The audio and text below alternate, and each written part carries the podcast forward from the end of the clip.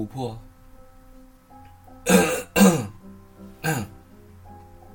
就感冒了，难受的要死，头疼，流鼻涕，浑身疼。突然发现，好像最近应该听我故事的人不听了，这样也好。我特别希望看到所有的故事都是零零零零零，没有人去播放它。直到有一天出现了整整齐齐的一，我就知道你来听我故事了。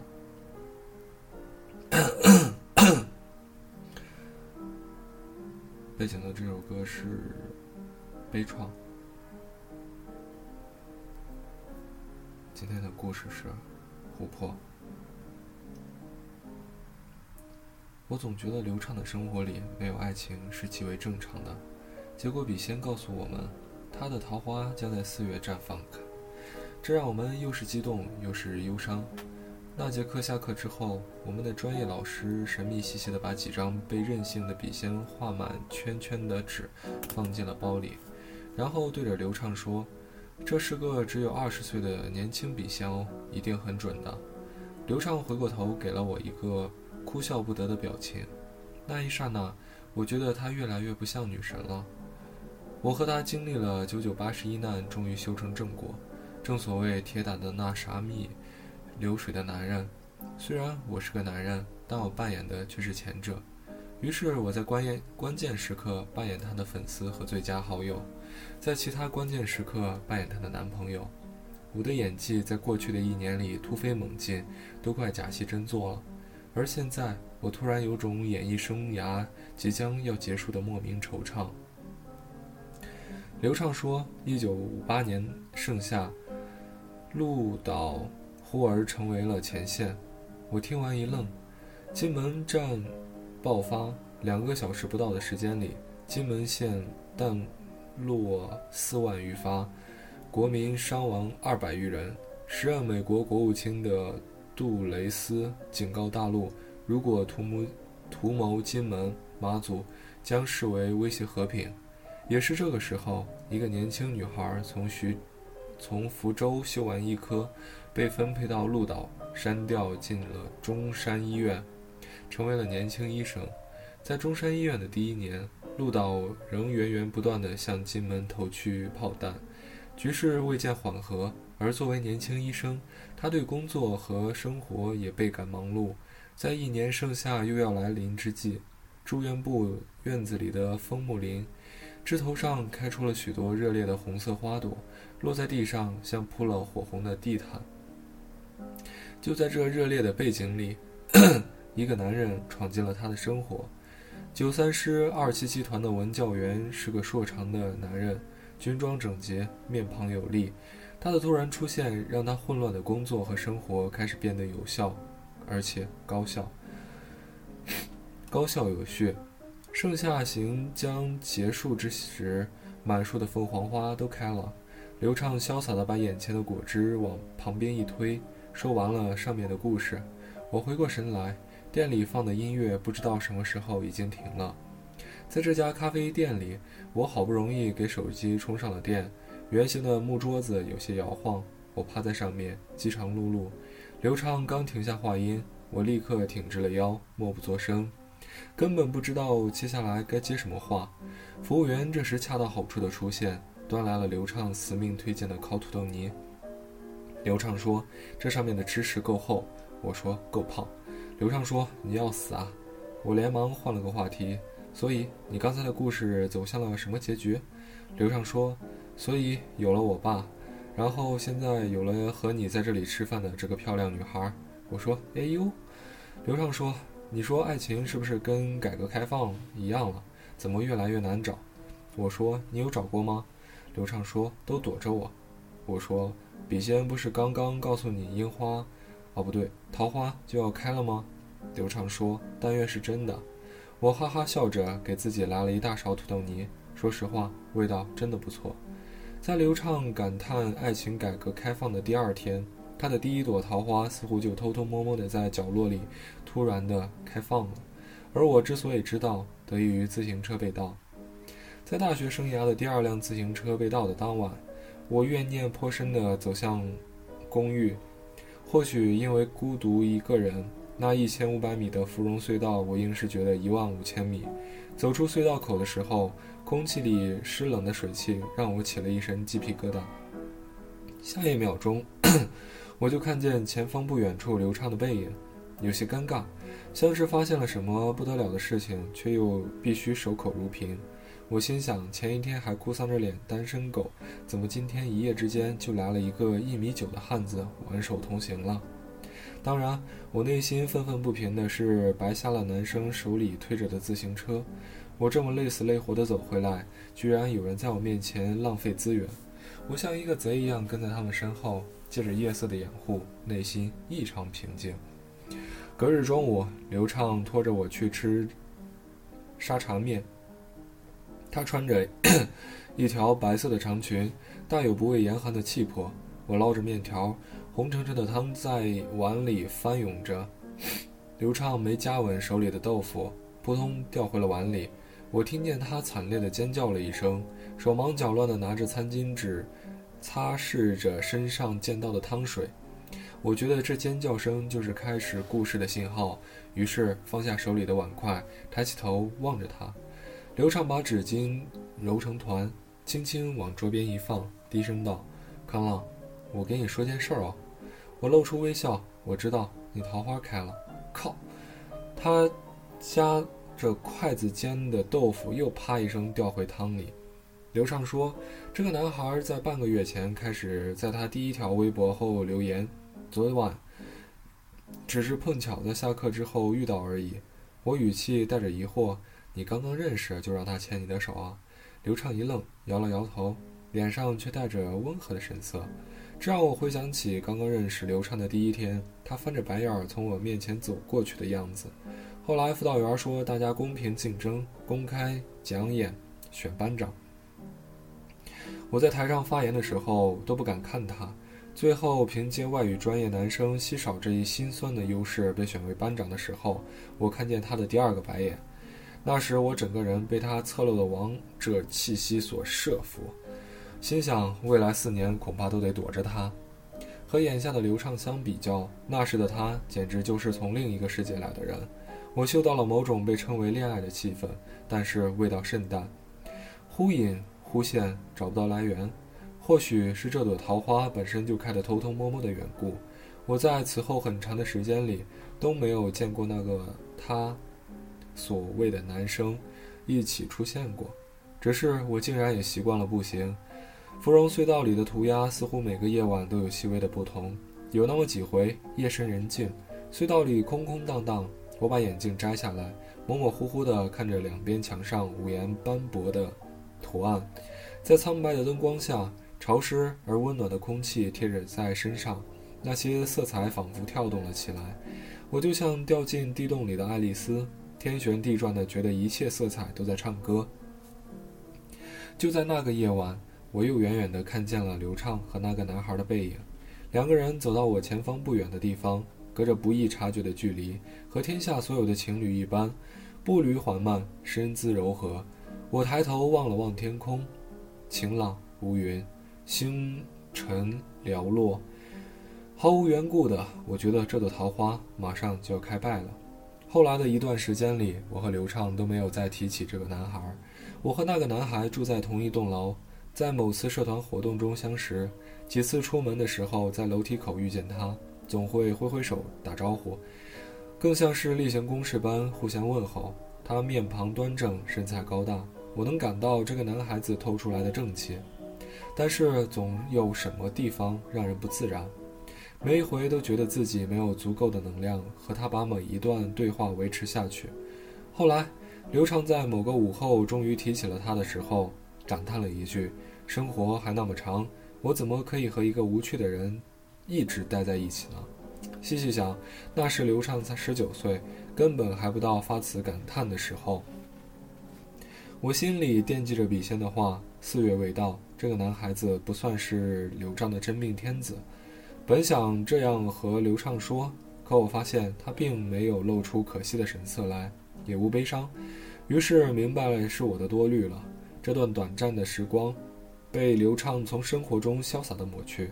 他说，他不足以被记录成自己的初恋，何况那个男孩和自己都没有过彼此任何晕了头脑的承诺。刘畅说他不够资格，我说不够轰轰烈烈，也不够刻骨铭心。刘畅摇摇头，是不够真实。我说就跟我摘了眼镜看世界一样。刘畅又摇头，不对，你摘了眼镜看世界是浪漫主义。而我们的故事是超现实的。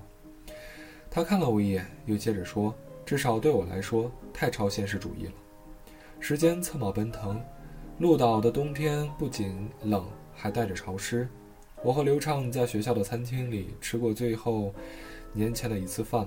我拖着行李箱，被一阵冷风赶进车站，回家过年去了。回家之后，我和他断断续续地联系着，聊着漫无边际的话题。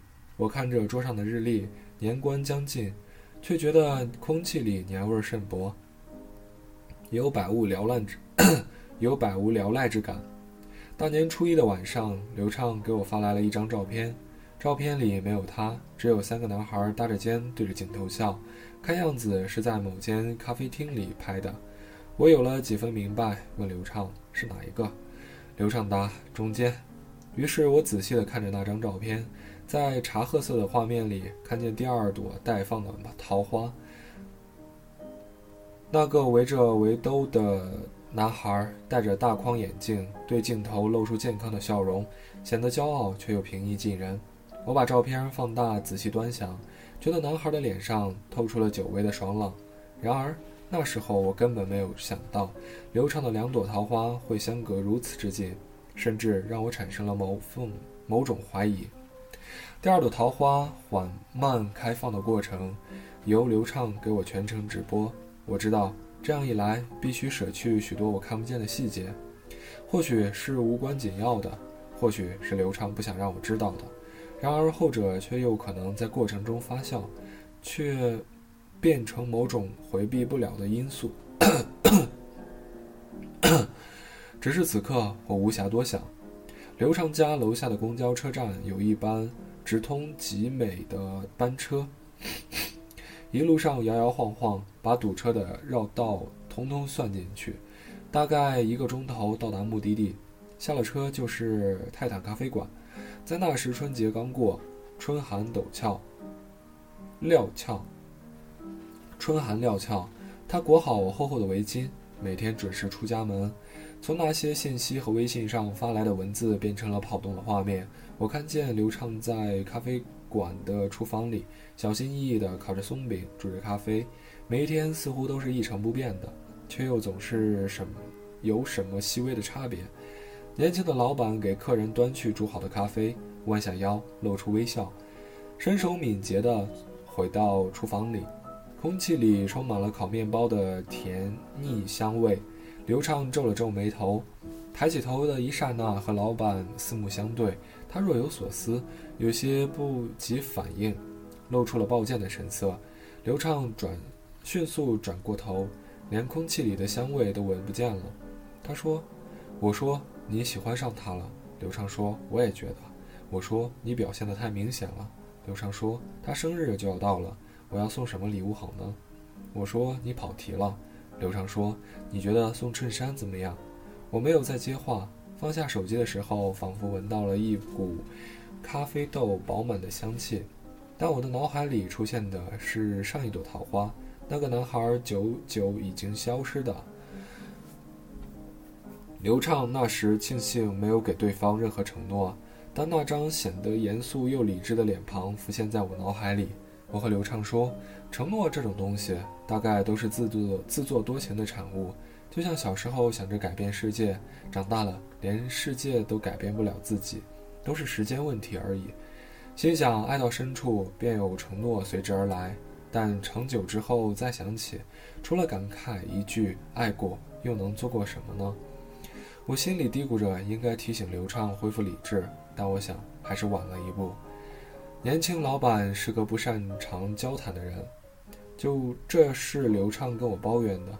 我看着他发来的一页页聊天记录，在刘畅大段大段的文字后面，除了各种语气词，再无其他。我心想，这简直是个哑巴啊！刘畅倍感无奈，我也很无奈。刘畅在心里想的是，年轻老板为什么对自己的一举一动丝毫没有察觉？而我纠结的是，该如何朝刘畅泼这桶冷水？每回我刚刚提起水桶，就觉得耳边有个声音告诉我别这么不识趣，来来回回也就放之任之了。